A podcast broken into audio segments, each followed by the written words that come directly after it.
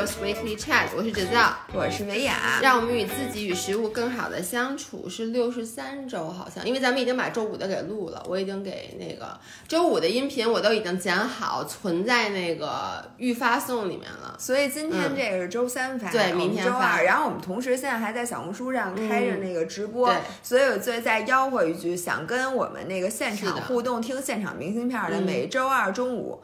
十二点左右，嗯，那个 depends on 以前特别准时，现在越来越不准时了。我觉得呀，你现在别说你被我带的越来越像我了，因为以前每次我去他们家的时候，他从十一点五十就开始说你怎么还没到，你怎么还没到，然后要求我一定要提前到，因为他觉得还得先 set up。结果现在这几次都是他迟到。跟我没关系啊，我就在我们家，我随时可以开。我发现吧，就是在谁家，在什么，就是比如在我们家，那我是不会迟到，的我咋迟到了？然后在你们家，你就不会迟到。反正就是另外一个人，谁也不你现在不觉得你现在比以前更 relax 吗？就你以前其实就特，我以前更在乎大家，现在不太在乎你。所以这就是你最近的一个改变嘛。By the way，我们今天会继续聊，就是聊改变，就是我们以前一些觉得。以前的一些思想或者以前的一些观念，然后在近些年发生了改变。我觉得你就是，这就是一巨大的改变。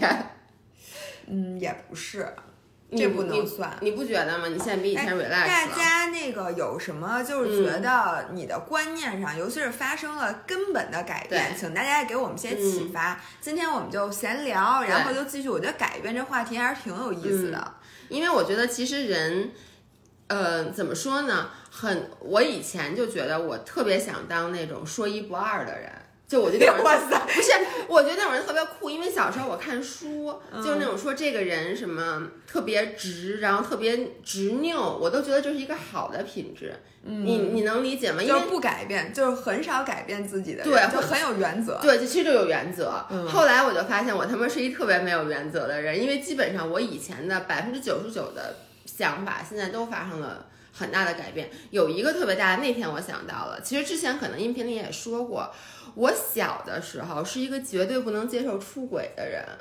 嗯，就是我小的时候，对，你不能接受自己出轨，还是不能接受别人出轨，都不能接受。就我对感情，就是双鱼座，因为从小看了很多很多的言情小说。首先，我告诉你，言情小说是这样的：那男的和女的，一般都是那女的从来没有跟别人好过，女的是初恋。那男的一般都是一个花心大萝卜，就是一个花花公子，跟很多人都 date 过。然后他俩好了，从此以后，这个男的就。从一而终，你你能理解吗？就特别爱这女的，就再也不喜欢别人了。就是我我心目中小时候，这个才叫完美的爱情，就必须得这样。就是你怎么可能都跟我好了，你还看别人一眼呢？我记得以前我就看那个，我不知道有没有人跟我一样这个年纪，谁看过一呃席绢的言情小说？我呀。你看过席绢的？都是给你看。你高中的时候不？我都是初中看，我高中都已经不。你肯定看过，反正谁看过席绢的言情小说？我觉得这就说明就暴露年龄了。我跟你说，大家，因为你知道席绢的言情小说是这样的，他最早的那些言情小说就是特别的纯洁，不是特别纯洁，就女的都特别纯洁，而且男的都和女的都特别完美，就是男的都是那种什么身材特别好，然后特别有钱，就是。如果男的有缺点的话，就是受伤的黑帮老大，就是能理解就是你上一期对有一些污点的历史。而女生呢分两种，要不然就是都是被人误会的，就是别人以为他是那种特别坏的人，说的对，最后发现他特别善良，对，就没毛病的人。然后女生呢就是两种，一种是那种雷厉风行那种特别能干的，要么呢就是那种就是傻白甜。然后呢就是这样子的两种固定的人设，所以一直看一直看，因为席绢写进。小说也比较年轻，他好像也是从二十多岁开始写的。后来呢，就是他随着他的成长，他的笔锋就改了。就是我记得很清楚，我突然有一次看到他某一本言情小说，他新出的一本言情小说，那男主角男主角有小肚子。有，我当时我愤怒，男主角怎么能有小肚子？因为就是。他后来就是那个接受采访的时候，就是说他年纪长大了以后，他自己意识到他笔下的这些爱情是不存在的，嗯，所以他想更加写实，于是他就开始写一些真实的，比如说男生不可能身材特别好，他就写那，然后以前那男的都是那种特别牛逼的人，后来他开始写一些市井小民的爱情，就是真正的，比如那男的好像是可能就是个餐馆老板，类似于那种的，但是我不能接受，所以从此以后他新出的书我再也不看了，然后我会反复的翻回去去看他老的那些。对不起，刚才我们来了一个电话，你居然看见了？因为我看见屏幕它震动了，你知道吗？嗯，哦，OK。好多人说现在还是接受不了。呃，我觉得你的态度呢？我是想问大家，嗯你们能不能接受，就是你现在的这段感情，可能是不是最不是最完美的感情？因为如果嗯。你能接受说现在这段感情，其实双方都有凑合的成分，就是你能不能接受你现在的另一半，嗯。其实他对你是有一些不满的，嗯。就是他跟。就是你，你你对他也有一些不满，嗯。就是他并不是你心目中那个完全的对象，嗯。然后他你也不是他心目中那个完全嗯。完美的对象，你能不能接受这个？只要你能接受这个，你就可以接受出轨，因为出轨的本质是什么呢？是说你们俩都有了第二次选择的机会，对，就是说，那你你不要把这件事儿想象成出轨，你把这个想象成，就比如说他出轨了，那可能他找到真爱了呢，嗯或者说你。虽然说你这有点骑驴找马的嫌疑，但是你可能下一段感情才是你，比如说更合适的一段。对，我觉得你刚才说那个特别对，其实就是小的时候，我接受我我的想法是什么样的呢？就是我找到了 the one，嗯，这件事儿就是说这就是我的归宿了，就是说它就是我最后的结局，所以你不能接受对，他他出轨，然后或者说接受你们两个任何一方再去，就是怎么说呢？觉得哎，是不是有更好的去探索？嗯但是呢，后来我就发现，其实除非你死，就是你死的时候，你所在的那段感情，对于你来说才是最终的那段感情。只要现在你还活着，一切皆有可能。所以呢，就是说两个人在一起，呃。谈恋爱就是在不断的摸索，两个人是不是能一起走在一起。然后呢，其实就是你一个人就是一直在找最合最适合自己的。因为我前段时间有一个朋友，然后他就跟我说，他特别的。哎，我好像前两天讲过，就是他想去跟这个男生谈恋爱，但是这男生三年以后就要出国了，然后他就觉得，万一这三年以后我们俩没在一起，我不就跟他身上浪费了三年时间吗？我就说你不跟他在一起，你跟一个三年以后不出国的，嗯，你可能也是在他身上浪费三年时间，因为只要你不是跟他一直过到你死那一天，其实这段感情都是你人生的一个经历，而不是最后的那段感情。对，我觉得这个转变，要我总结，我也有这个转变，就是原来觉得感情是一一件事情，你要把这个勾儿画上，你把这个事儿完成，这谁是这么着了。但是现在我觉得，甭管是什么样的感情，感情和生命一样，它都是一个过程。嗯，就是你要享受的是这个过程。如果说这个过程你不享受，你追求的就是这个结果，我就是为了跟谁谁谁结婚。那我觉得这个多半你在之后的日子会过得，一个是没没太有安全感，因为你其实并不享受你跟他在一起的每一天，你只是说我就是为了结个婚，或者我就是喜欢这个人，我就是要拥有这个人。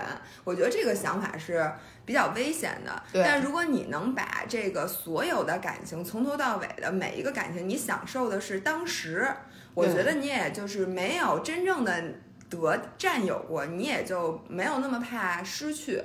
嗯。我我记得之前上数学课的时候出过一道题，就是说世界上一共有多少亿人口，然后一半儿男的，比如说男生是百分之五十五，女生是百分之四十五，嗯。然后这么多个人和这么多个人，然后呢，你你们俩在某一方面的匹配度，因为它是可以有大数据算出来的，嗯就是你跟什么人肯定是不合适的，嗯然后你有可能会跟什么什么样的人是合适，它是有概率的。嗯比如说你每碰到一个人都有百分之零点零一的可能，你们俩是 the one、嗯最合适的。然后说你，然后你的人生一共可能有八十年的时间，你都可以持续的寻找。嗯他就说你到找到第几个人的时候，你跟他结婚是胜算最大的。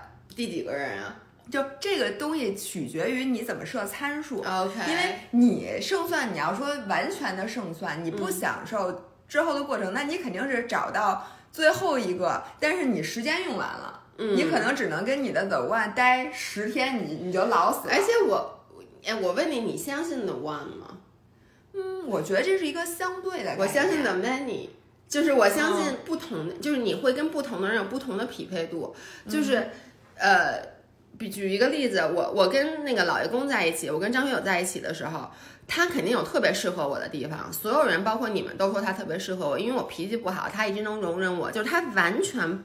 不跟我发脾气，我那么过分，他就看着我，就觉得，哎，就就这样吧。就他这方面能力很好。就这周末，我和我爸我妈还讨论这个问题呢。但是呢，另外一方面，他还有很多地方就是，嗯我们俩就非常，比如说，我觉得在很多地方，我们俩在 intellectual level 就不在一个层次。你。就我举一个例子啊，但其实就是，如果我跟另外一个人在一起，可能其他方面很合，但是呢，他这方面又不合。我不相信有一个人能每一方面都跟你很合，因为你连跟你的父母，你从小就是无条件爱你，从小把你拉扯大，最了解你的父母，你都不能跟他在每一方面都契合。嗯，我那天还想呢，我那天跟张翰吵架，我就跟他说，我说我要是一男的，我就跟张薇雅结婚了，因为我就说，我觉得我们俩不合适。我说，因为我觉得很多地方我们俩都不契合。他说，那你想跟谁契合？我说，我觉得我跟张薇娅契合。他说，那你们俩好啊。对，那最不契合的就是我不想跟你好啊。我要是个男的，你不就跟我好？那必须的。对，或者你是个男的，你也得跟我好。我我觉得我是男的，对，你是女的，咱俩在一起比较合适。对，但问题是，那怎么办？就没办法。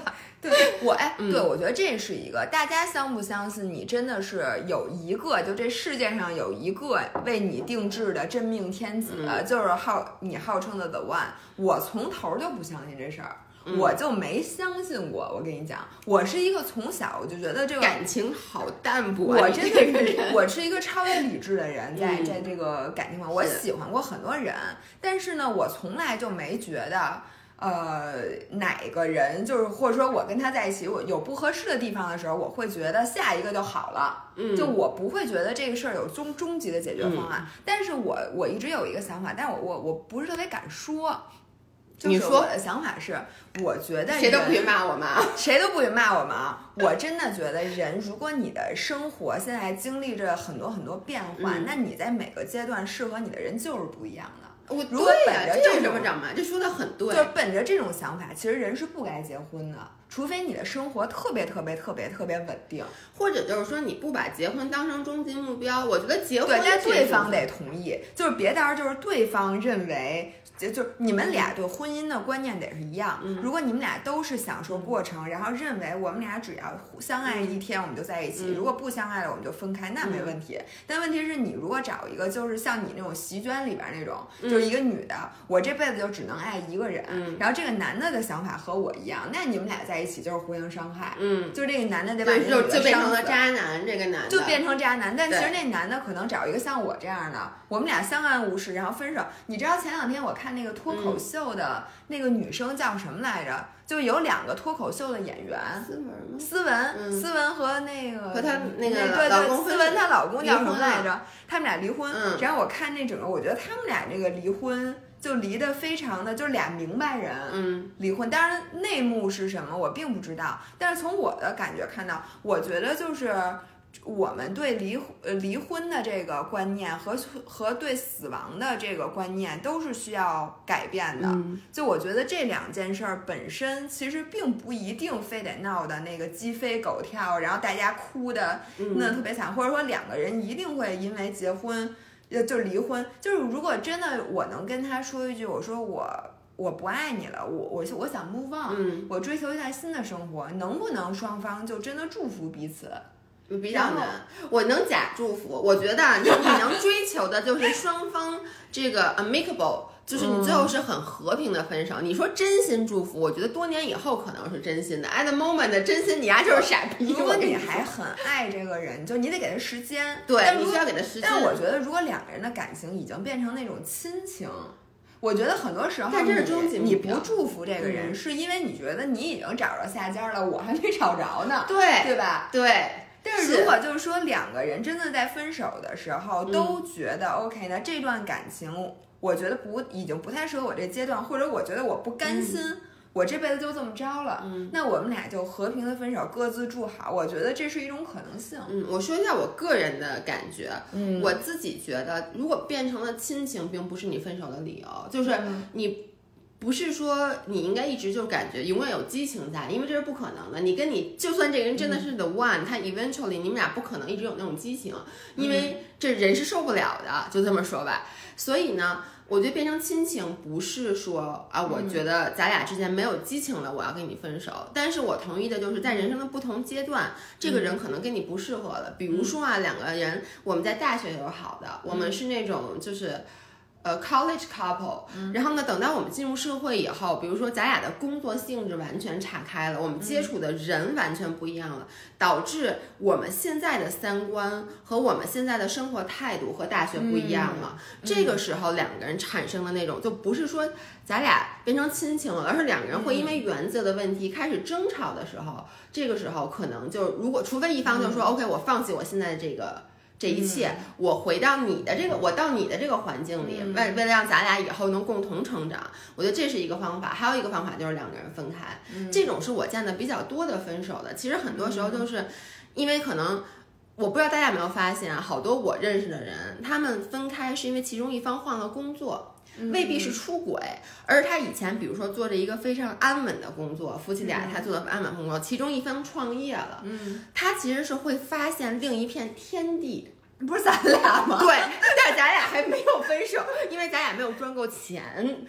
哦，对，就比如张涵老同学们，如果你想看姥姥姥爷开始下一段感情，请大家赶紧给我们刷礼物，赚够钱了，我们俩都要放飞自我。当然，我觉得其实这个完全是可以控制的。我并不是说一定要分手，就比如像咱俩这样，就是我心里还是清楚什么最重要的。嗯，就是我虽然发现了另外一片天地，但是呢，我还是可以像以前一样生活。但是我必须得说，我跟张翰现在的相处模式和我原来上班我们俩相处模式发生了改变。嗯但只是这个改变恰巧我们俩都能接受。其实你跟老何也是，就比如老何他去了深圳，嗯，那你们俩其实对这种。突然变成了异地，你们俩都能接受。嗯但如果这个时候是在你们俩刚好才一年的时候，嗯可能就比较难。对，对不对？因为现在你们俩已经有坚实的感情基础了，就因为你们俩变成了亲情，才可以让你们俩现在分开两地，但是感情不会减少。嗯。嗯那个，我觉得我又想到一个改变，就是前两天我去做那个冷冻溶脂的时候，嗯然后我写的那个文章，就是说之前我是觉得人是应该有人设的，就是嗯每一个人他都有一个。就只能用人设来形容了。嗯，比如说之前在我们最开始做健身博主的时候，我是觉得有一些事情是不该健身博主做的。嗯比如说去做冷冻溶脂，就是瘦手臂这件事儿，我认为作为一个健身博主，我不能采用除了运动之外的 diet 以外的任何其他的方式去改变我自己。嗯我觉得那个会让我被人骂。而且你会伤害粉丝的感情。对对对，我觉得我会伤害这个，伤害那个。嗯呃，而并且我去超市里买很多不健康的食品的时候，嗯我都内心我都说有有的时候我就会说那个老何你拿着。说这东西不是我买的啊，嗯这是你买的。万一那个我碰到粉丝，到时候大家说说，哎，姥姥你怎么爱吃这个、嗯什么的，我当时都会有这种的想法。但是我现在的想法发生了根本的变化。嗯我觉得人首先你是不能去辛苦的去维持一个人设的，嗯因为你越想维持这个人设，这个人设越会崩。我觉得人都是不该有人设的，因为人太复杂了。这个对这个而且人是流动的，你没办法，没有就这个人设可能就这么说吧，嗯在你刚当健身博主的时候，那就是你的人设。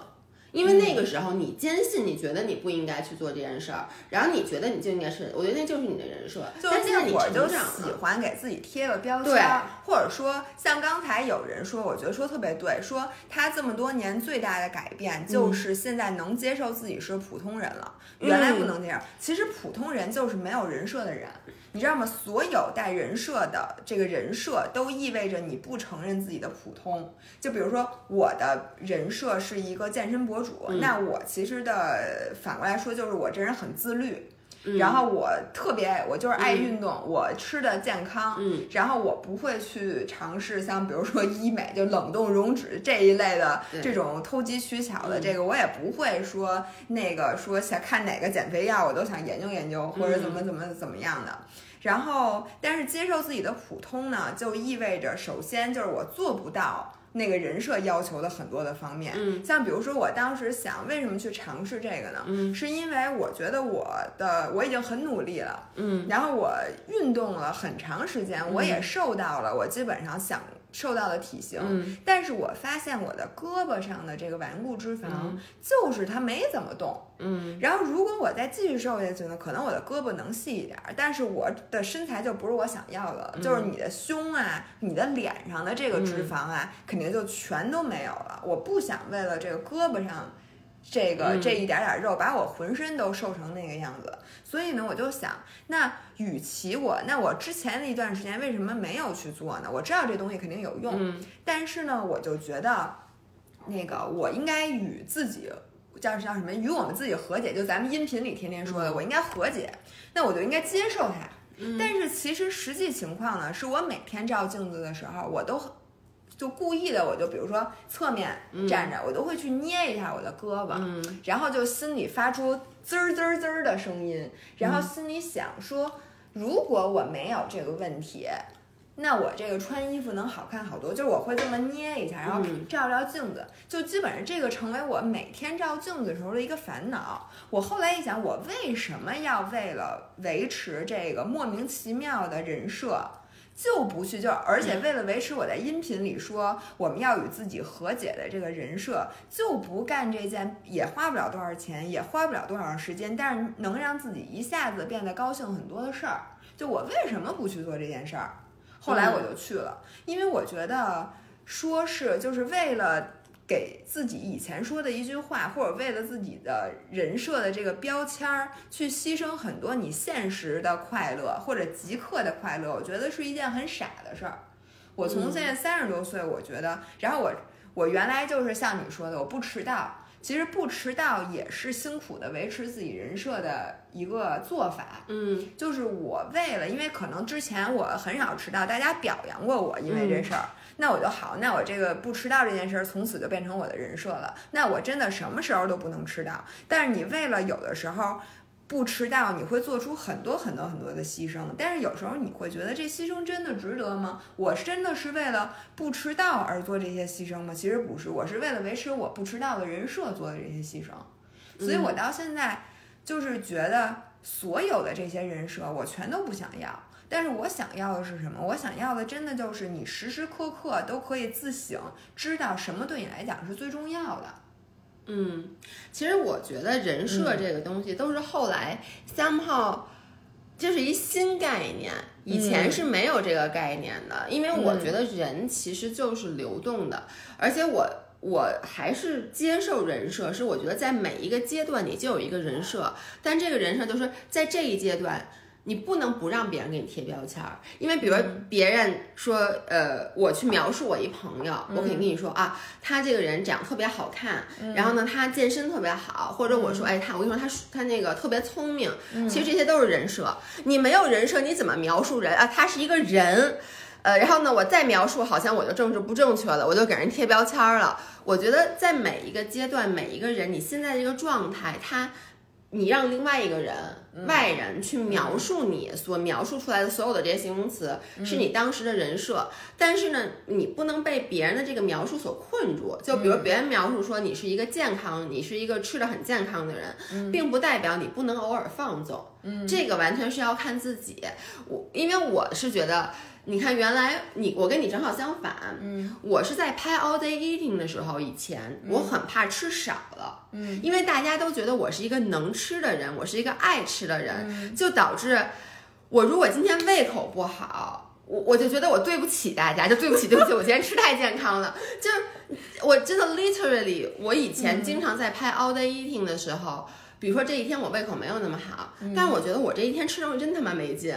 就我我吃点猪食就完了，大家其实是想看我吃一口蛋黄酥，大家想看我吃一口面包的，所以我会为了这个人设去吃一口面包。那我现在呢，当然就也就我，因为我今天上午一直在跟燕林，就是我们俩在弄我下这周四大家能看到那个视频，其实就是我觉得这周四那个视频特别真实。我跟你讲，这周四是这样的，我应该下午三点多吃饭，嗯，结果吃在我做饭的时候三点多，突然我们家停电了，于是我们家怎么又停水又停电？对，你听我说，我们家停电了，OK，停电了呢，我就想我得把这事弄好啊，于是呢，我就打电话，然后呢。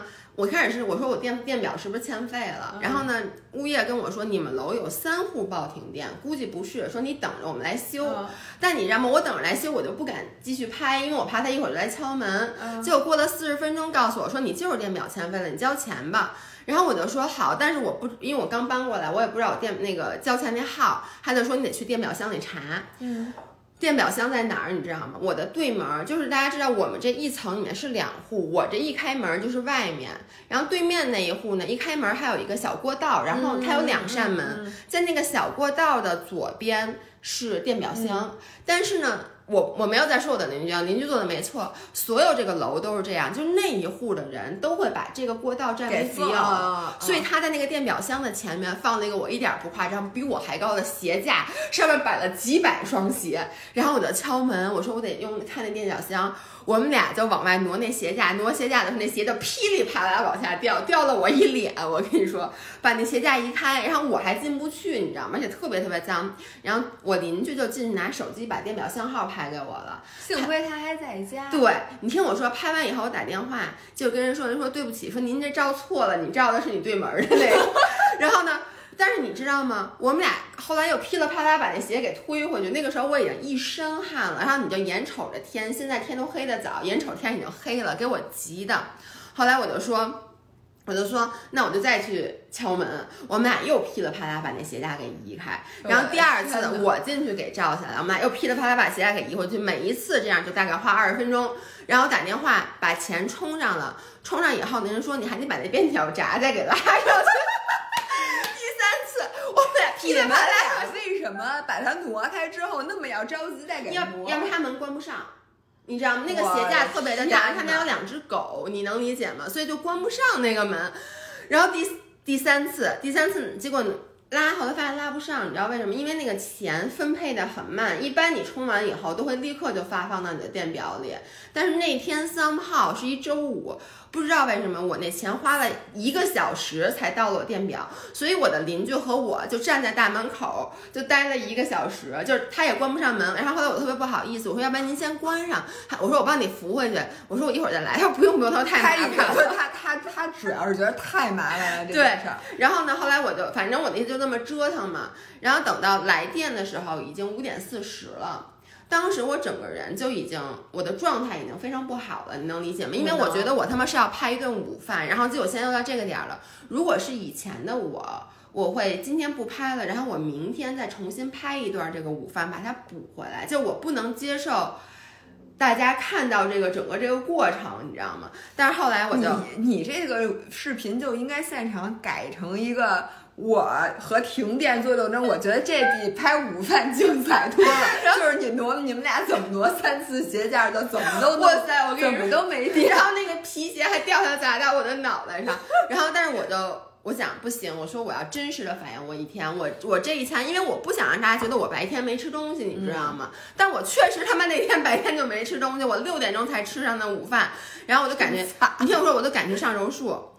我跟你讲啊，我一点不夸张，我上楼时候迟到了，迟到我得先罚做 burpees，对吧？我在门口跳了三十个 burpees，在我脚踏上柔术垫的那一刻，柔术馆停电了，而且还不是掉闸了，是他妈保险丝烧了，所以就上不了课了。等于那天晚上我的运动消耗也很少，然后过了，然后我这时候又去厕所，发现我大姨妈了，我就说那我就回家吧，所以回到家我就躺那床上，我就想，我就发愁。我说怎么办？我说我现在他妈一点儿都不饿，我六点半才吃完那午午饭，而且我又没运动。然后来，你知道我一般来大姨妈本身又胀气，没有胃口。我是水逆是我说我晚上该吃点什么，大家才能满意？就我后来想了半天，我想我可以为了让大家觉得，因为你知道那期视频又很重要，它是我是想向大家展现我为什么不做欺骗日了，是因为我平时吃的也很好。但是我那天吃的真的就不好，而且我也不想吃好的，我他妈就想睡觉。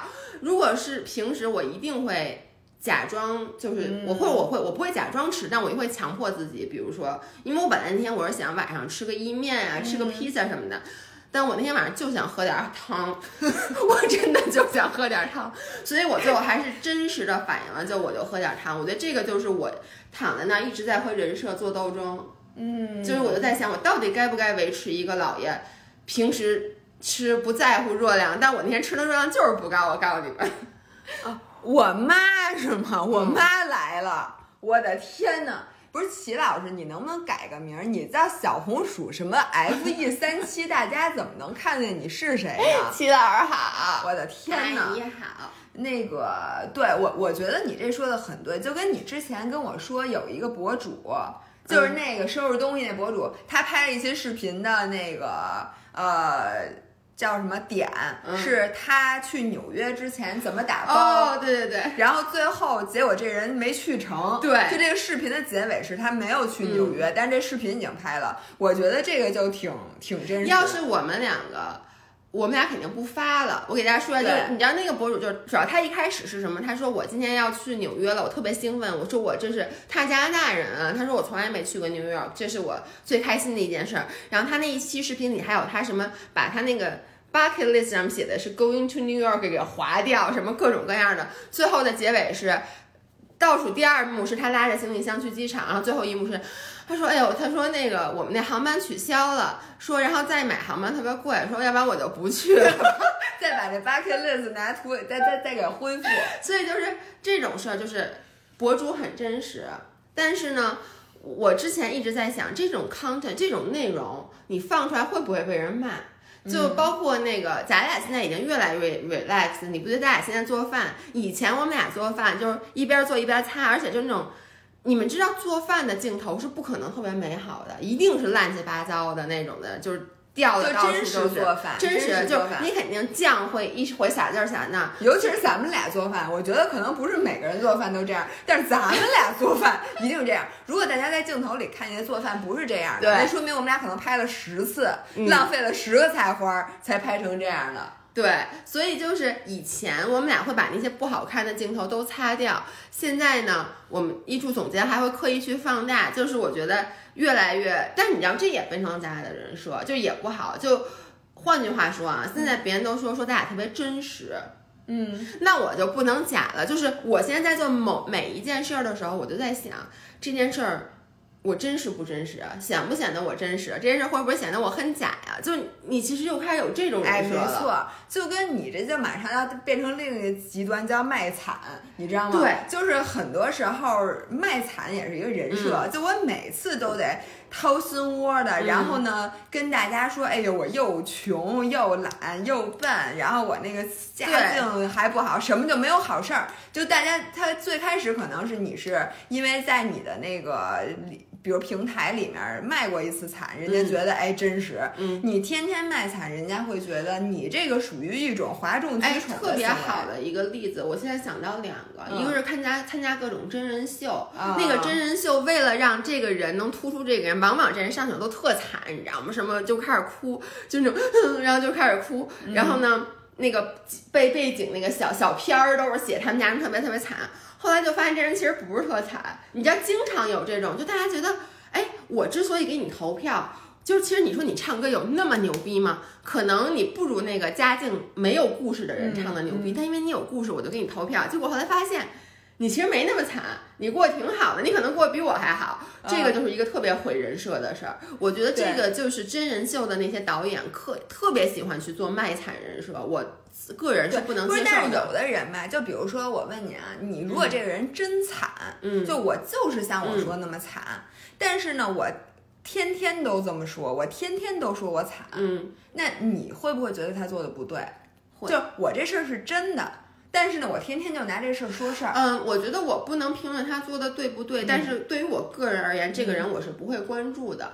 这就是我今天想说的第二个例子。我想说 Stephanie。嗯，我觉得我一说这个，哎，等会儿我想，我想问一下，什么叫凡尔赛文学呀？因为你知道，我我前两天看给大家写的那个稿子里就有什么凡尔赛文学，然后我又看什么给大家写的稿子，抖音的那个给大家写的脚本里面就有凡尔赛文学，他又说凡尔赛文学，凡尔赛文学到底什么意思啊？嗯，你继续说。嗯，我的手指头，我的手指头上柔术课，哎，我的手指头也是白的，然后你的手指头也白的，但是咱俩白的地方不太一样。嗯，你说，你说，就是原来大家都知道姥姥姥爷特别喜欢 Stephanie Batmore，对，我现在依旧大家知道那个大胃王女孩，对，就她叫 All In，对我们之前做过很多视频，很多期音频去说，就觉得她其实为很多有饮食障碍的女孩开启了一条新道路，但是呢，现在。我不喜欢她了，就她的视频我不怎么看了。嗯，呃，原因主要有两个，第一个就是我觉得他陷入了 all in 的人设。嗯，你知道现在 YouTube 上不止就 YouTube 以前大家都对他是一片赞扬，现在有不少的博主也开始跳出来，也不是批判他，但就是讨论他的这个行为。就是他现在所有的内容都都是 all in，然后呢，他在 ins 上发的所有的照片什么的都是身材的各种照，当然他是 pro 呃叫 body positive，但依旧就是他被 all in 的这个人设框住了，他说的所有东西都是这种 all in 的人设。就大家应该知道，就是他是最开始是。呃，特别特别瘦，特别特别特别瘦。然后呢，他他一直饱受暴食症的困扰。对。之后他就决定利用 all in，就是说不限制自己的热量，每天吃上满足，然后看看通过一年的时间，自己的身体是会胖，一直胖下去，还是胖了之后再回落。等于他用自己做了一个实验。对。结果呢，他就胖了。胖到很胖，对，然后之后又体重又回落了，现在就是一个正常人的状态。他因为这件事儿在 YouTube 上就着实的火了一把。对，刚才说的就是这个人。对，然后他的等于粉丝是暴增，因为 all in。对。但是他现在就是完全被这个人设框住了，导致我现在不再 enjoy 他的内容了。就是说实话，这件事儿就是你一直说，一直说，一直说，你就会觉得烦了。这是第一。第二呢，就是他就有点像你那样。因为他的视频，我不知道有人在油管上看过他的视频没有？嗯，他的很多视频就是会拍到他有 mental breakdown，就是拍那个那个叫叫什么呀？就是崩溃嘛。对拍到他崩溃的镜头，比如说他开始大哭，比如说他很伤心，就是那种真的是那种那种哭。然后呢，或者像我我待会儿其实就想分享我上周就 panic attack，就是有那种急性焦虑症发作的这些内容。嗯，我总是在想。第一，我觉得这种真的你在呃崩溃的时候，这种瞬间其实是属于你自己的，这是一个不能再 personal 的事儿了。这个时候，我不觉得这种事儿是应该和几百万的粉丝去分享的。你可以事后去 talk about it，但是呢，你在这个你正捶胸顿足大哭那么伤心的时候，我就在想，他到底是把相机架在这儿。说好，我要开始哭，还是哭到一半，说快，谁给我拿相机，快点拍我！因为他每次那个哭，我无法形容，就真的是那种不是你正常那种看电影的那种哭，是那种完全崩溃的哭。我觉得在那种 emotion 的状态下，嗯，我是。如果我是真的话，我一定想不起来。现在赶紧给我拿镜头拍下我这一瞬间。那可能他是一个很有职业素养，就他已经习惯随时随地相机都可以开。对，但是你知道吗？他又在说他很 struggle 这个问题。我我真的觉得，就如果你真的一直在和这件事做抗争，比如说你的这个叫什么 mental health，你觉得你弄不好，然后你觉得你经常要 break down，你。找找找你自己，就把空间留给你自己，把时间留给你自己，而不是这个时候你应该把它全都拍下来，然后给大家去看，然后又现在跟大家说，你看我多惨，我老哭，就是你可能不拍了，你自己跟自己多对话，你可能就好了。我是这么觉得的。但是我又另一种想法，就是说我比较尊重的人，就是这个人非常 professional。就是他是有职业素养的，但职业素养不一定非是专业方面的，而作为咱们这种泛娱乐圈的就博主，其实的本质目的是什么？是为了娱乐大家，就是你自己什么样，Who cares？你就是为了让大家高兴，或者让大家得到一种程度上的，你比如说你给大家信息，嗯，是，或者说你让大家觉得共情，嗯，或者说你满足一部分人的生理或者心理需要都可以。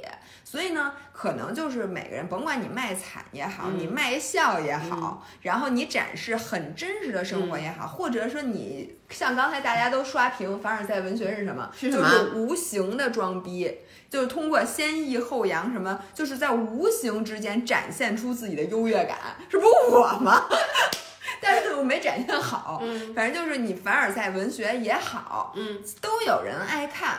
对，那都有人爱看就够了。我我觉得是这样，这个内容没问题，但是我的点在于，如果你真心觉得你的 mental health 或者说你的这个情绪问题是你需要解决的，你就在跟大家哭说。我怎么解决不了我这个情绪问题？那就是同样有情绪问题的人，人家就爱看这种。对，但就这这种时候，其实你还是在你每次这个真的就是真的在要 break down 的时候去拍。我觉得我不相信这是真实的事儿。嗯，就你呢，我觉得就是我不觉得你放这个这个内容有问题，那就是有人爱看。但是我就不相信一个人能在真的有 mental breakdown 的时候，还能拿相机一直在拍，然后呢？拍出来我必须得说，那视频拍出来你就觉得大制作好真实。但是呢，我相信这一定是假的，因为上礼拜二，就是我经历了我人生的第二次 panic attack。嗯，第一次是在姥姥家，大家如果有印象，也是去年这个时候。然后呢，我们俩录了一视频，还录了一个音频呢。对，音频咱俩是刚录。在录视频的时候，录完了以后我发作了。录视频的时候我就开始了，嗯，然后录完，然后我发作完了以后，我说来赶紧录个音频，把它捕捉下来。然后这次是上周在那个我上周术课的时候，我也是我一直在忍着忍着，最后就是在打实战的时候不行了，我就一个人冲到厕所，我躺在那个厕所地上哭了大概得有十五分钟。然后我就想说那个时候。那是不是好了 content？我跟你说，那他们要拍下来巨牛逼，因为你能拍摄到我整个情绪的变化。比如我在上课的时候，我一开始就听老师讲课的时候，所有人都看出来了，就是我的那个眼睛是木的，而且我眼睛一直含着泪，然后我手一直在抖，然后呢，老师说什么我都听不进去，但我又一直努力在练，直到下课了，然后我还要跟大家打实战，打到第三轮的时候，因为那个我的那个腿上那个疤被我那裤子给掀起来，然后就。破了，当时那个疼痛的刺激让我一下 trigger 了我，最后然后整个在厕所，你说是不是好内容？但是我想说，当时如果谁他妈敢拿相机拍我，我能拿刀捅死的。就是那个时候，我觉得你是不会去考虑那些乱七八糟的。当然了，我想说这个故事其实是，你知道，我完全没有任何不顺心的事儿。我最近，我那天还跟我妈说，我最近特别特别顺。一个是我跟我跟我父母关系最近。很少有这么好的时候，就跟我爸妈父母的努力赢赢得的。对我一对我一会儿其实想说改变的时候，我想说我爸妈最近的一个改变。然后呢，跟咱们工作最近确实很顺，而且说出来，咱们最近就是即使客户也特别好，基本都一条过，很少有像以前那种折腾咱们的。然后咱们整个关系又特好，我跟张涵关系也特好。后来我想，其实这就是一个生理上的反应，就是不同的人会有不同的反应。然后。我觉得父母这块儿，我想说。不只是咱们这个年纪会改变，以前我老说父母是不会改变的。你记不记咱们上一期说原生家庭，你说他们活到这个年纪了，他们不可能再改变了。嗯，但是我现在觉得我的父母真的有在努力的做改变，所以沟通是有用的。之前我们就是好多人评论说已经放弃了跟父母的沟通，觉得他们到这把年纪了，再跟他们说什么，他们很顽固了嘛，那就只能我迁就着他们。但是大家可能还记得去年这个时候，我们录了一期节目，就是关于我们父母的。因为我爸就是心脏叫什么那个心梗，然后住院了。那个时候我其实之前一直很长一段时间跟我妈的关系非常不好，因为我妈会总是把我跟别人比，就一说就是谁谁谁怎么着，然后总是在无意的贬低我。当然她不是故意的。后来我们俩有一个很。可能是我长到三十多岁，第一次跟我妈就是很认真的讨论这件事儿，花了很长时间。因为我们家庭是那种不会跟父母说“妈妈我爱你”，或者说“妈妈你说这话伤我心了”。嗯，就你家里会吗？你也不会吧？不会。但是因为齐老师在这，我必须要说妈妈，首先我爱你，其次是我妈从来不伤我心，就是我妈对你和对我是一样的，都是。嗯，我们家只有鼓励，没有批评。对，他怎么可能能伤到我的心呢？他倒是，就是我妈她也不是真的在批评我，就是很多中国式的家长那种教育方式。然后我妈一直都觉得自己没有问题，她觉得我也是这么被带大的，那别人也都是这样的。但后来呢，我跟我妈那次进行过谈话以后，其实之后还有过几次小的摩擦，但是我能够非常明显的感觉到，我妈。就是现在，她说完了之后，她可能就意识到，她有时候说一半她停，她拐弯儿，你知道吗？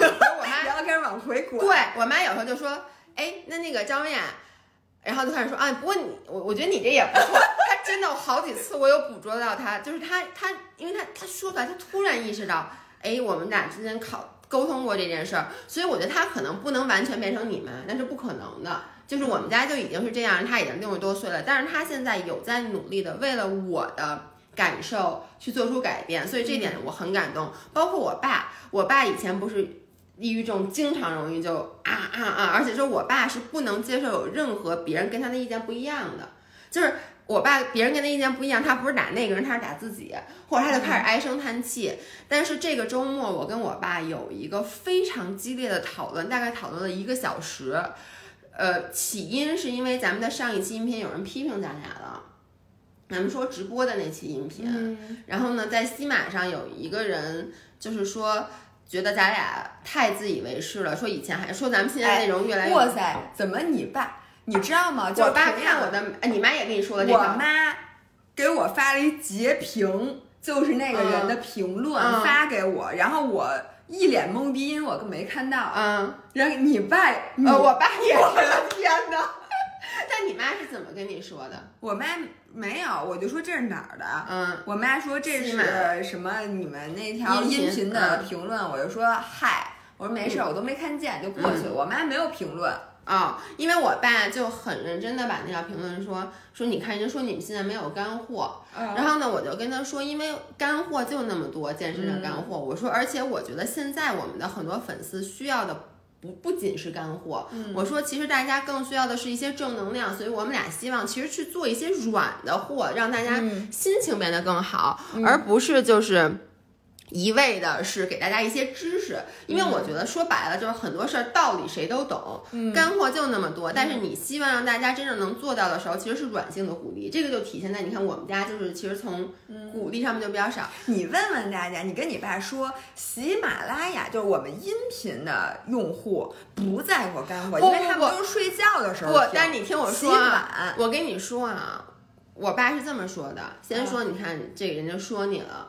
然后呢，我爸接着说，而且你发现没有，最近你们喜马的评论变得非常少，所以大家所有在听喜马拉雅 评，请你把评论给我刷起来。我爸真的原话是。以前你们还经常有一百多条评论，现在每次就几十条。我说，因为啊，现在我们一条音频，我们既发直播，又发视频，又发音频，所以等于分流了。比如说看了我们直播的人，肯定他把他想表达的都表达，他就不会再去听一遍音频再给我们留言了。包括我们现在周四的那一期，就是周五的那一期都有视频，大家会在视频底下留言，就微而且还会在微博底下留言。然后我爸就说，那反正我爸就说人，我爸就说人家就不待见你们俩了。然后我爸接着就说你们没有干货，然后第三点就说你看以前有人说你们底下会有粉丝帮你们反击，说这次没有，说说明什么？说明大家都觉得你们俩现在变得很肤浅。然后你听我说，然后我们俩的争论就在于一个是到底我应该做更多干货，还是应该做更多的那个就是亲民的内容，做咱老百姓自己的博主。还有就是我爸希望我变得。更有文化，我爸这话说的没错，但是我爸就是你这不是你爸从小就希望吗？对，但是呢，我就跟我爸在争论，我说我现在的时间有限，就是因为我喜欢的是知识类的东西，比如说我喜欢研究营养，然后研究生物，或者说健身，就就是知识类的东西。我爸说那不叫文化，我爸说就是。传统的东西才叫文化。我爸说将来一定是靠文化挣钱的。我说我一辈子都不可能靠文化挣钱。我爸说别人会瞧不起你。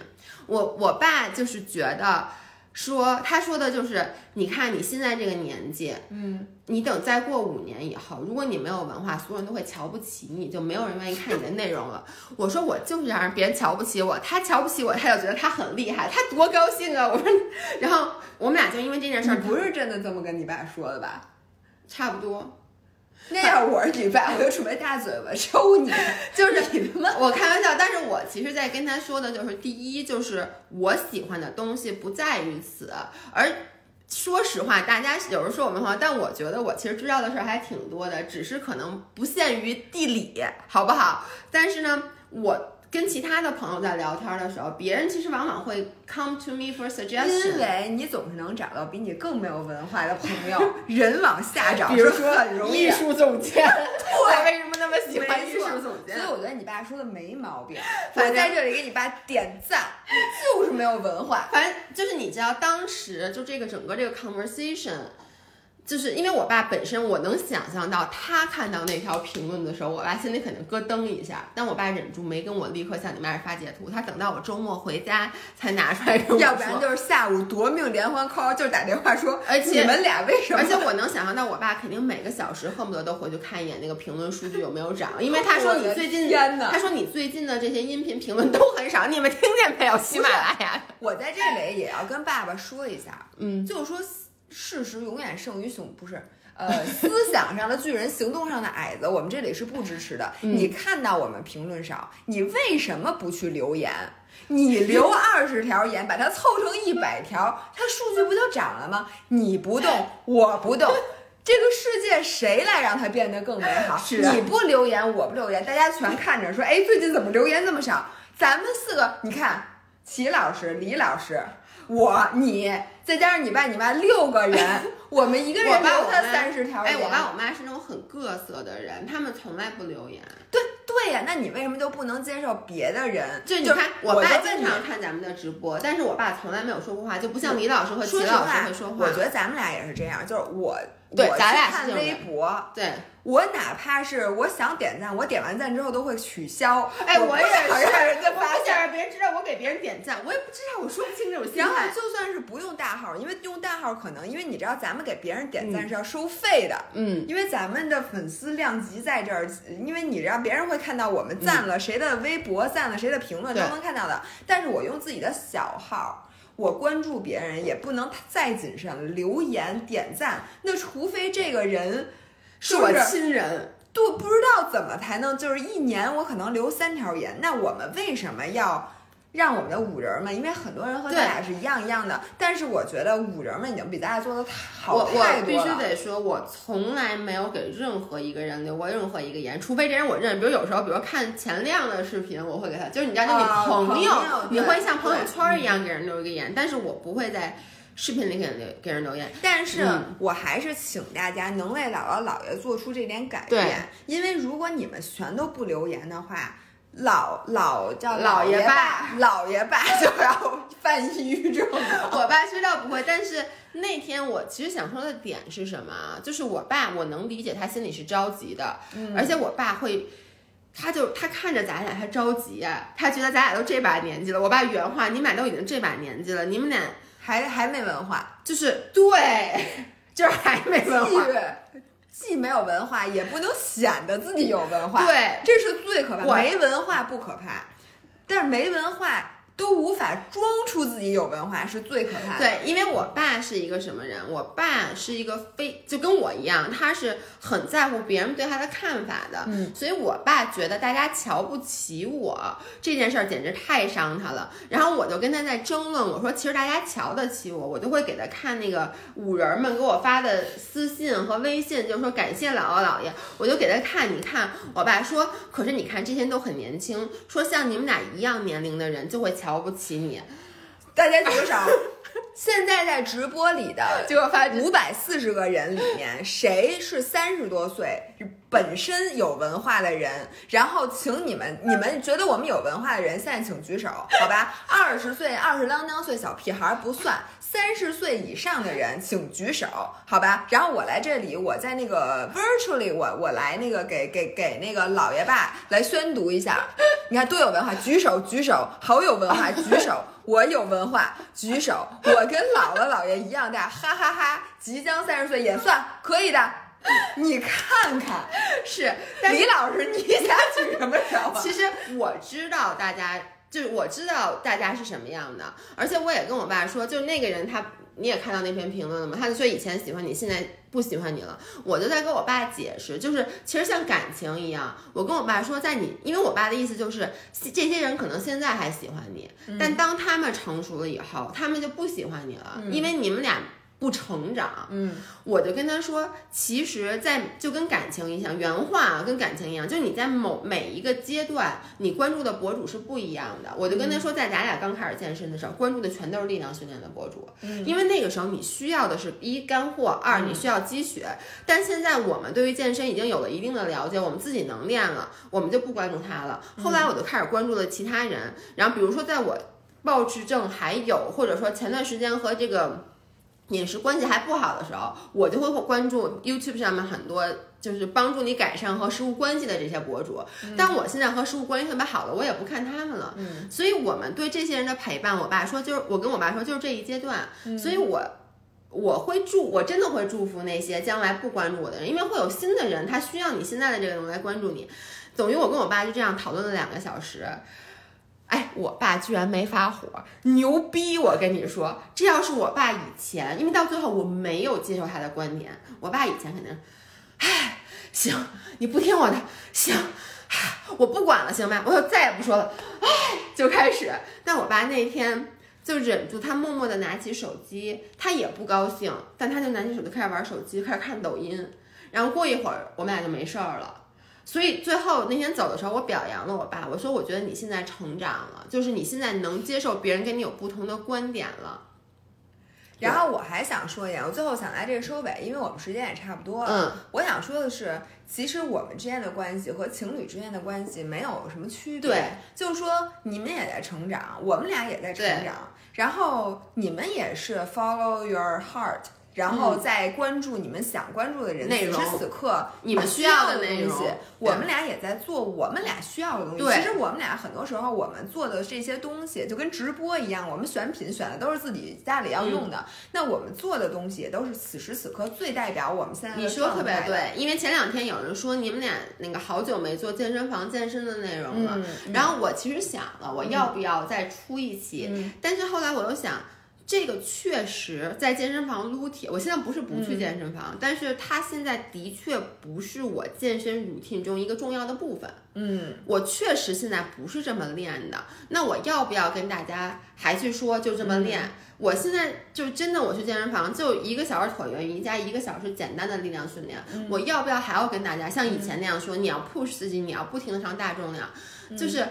像你说的，我们我们俩成长了，我们俩现在已经走到了今天这一步。那可能那些还是需要你们现在还待在说想在健身房练大重量的人，可能从我们这儿得不到那些你们认为有用的知识了。可能你们就去关注了别人。我觉得这个 it's okay，就是我虽然很难过，是我觉得挺遗憾的，但是我也觉得不应该为了。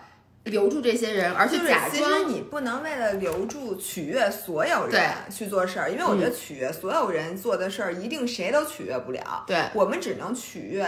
真的，现在需要我们的人，然后我们首先要先取悦自己。我觉得，然后这个这种吸引来的粉丝才是真粉丝。是的，我觉得，嗯。所以呢，其实我将要出的这个系列，除了我，我发现上回那个 weekly vlog 那种最无聊的东西，大家喜欢看，所以我这礼拜还是我这礼拜还是周四，下礼拜姥姥也是。你知道为什么？因为这个就是展现我们最真实的生活。然后，另外我想出的一个新的这个，比如说食谱或者训练，嗯，这我想出的一个新的食谱系列。就是好好吃饭系列，嗯，就说我们不追求真的把热量控制成什么什么什么样，对，然后一定不能有这个碳水不能高，蛋白质不能有添加糖，不能有这个不能那个。我就是想展现一下，就是说我们吃的是有限度的健康，但是确实健康，对。但同时我们对美味的这个追求就不能压抑自己的食欲。哎，你知道我还想做一个视频吗？大家到时候可我们可以给我们留言，想不想看？我想咱俩一起 review 咱们最开始的这些视频。哦，就是评论最开始大家拍的那些视频。OK OK，行，那我们今天又是一期乱七八糟的那个音频，但是希望大家还是可以支持我们，给我们留点言。留言。然后呢，周五的音频我们已经录好了，其实是关于我们和食物之间好好吃饭。对，关于好好吃饭的，其实跟我将要拍的这个系列其实挺像的，跟我周四的那个视频也是很像的。对，OK，那我们这样，我们先把音频关掉。那音频的朋友们，下次请来小红书上看我们的现场版。然后我们周五再见。对，然后刚才有人说，因为听音频的时候手上都在忙别的事儿，所以没有留言，没有关系，你们心里留就行了。当然了，能少留更好。拜拜。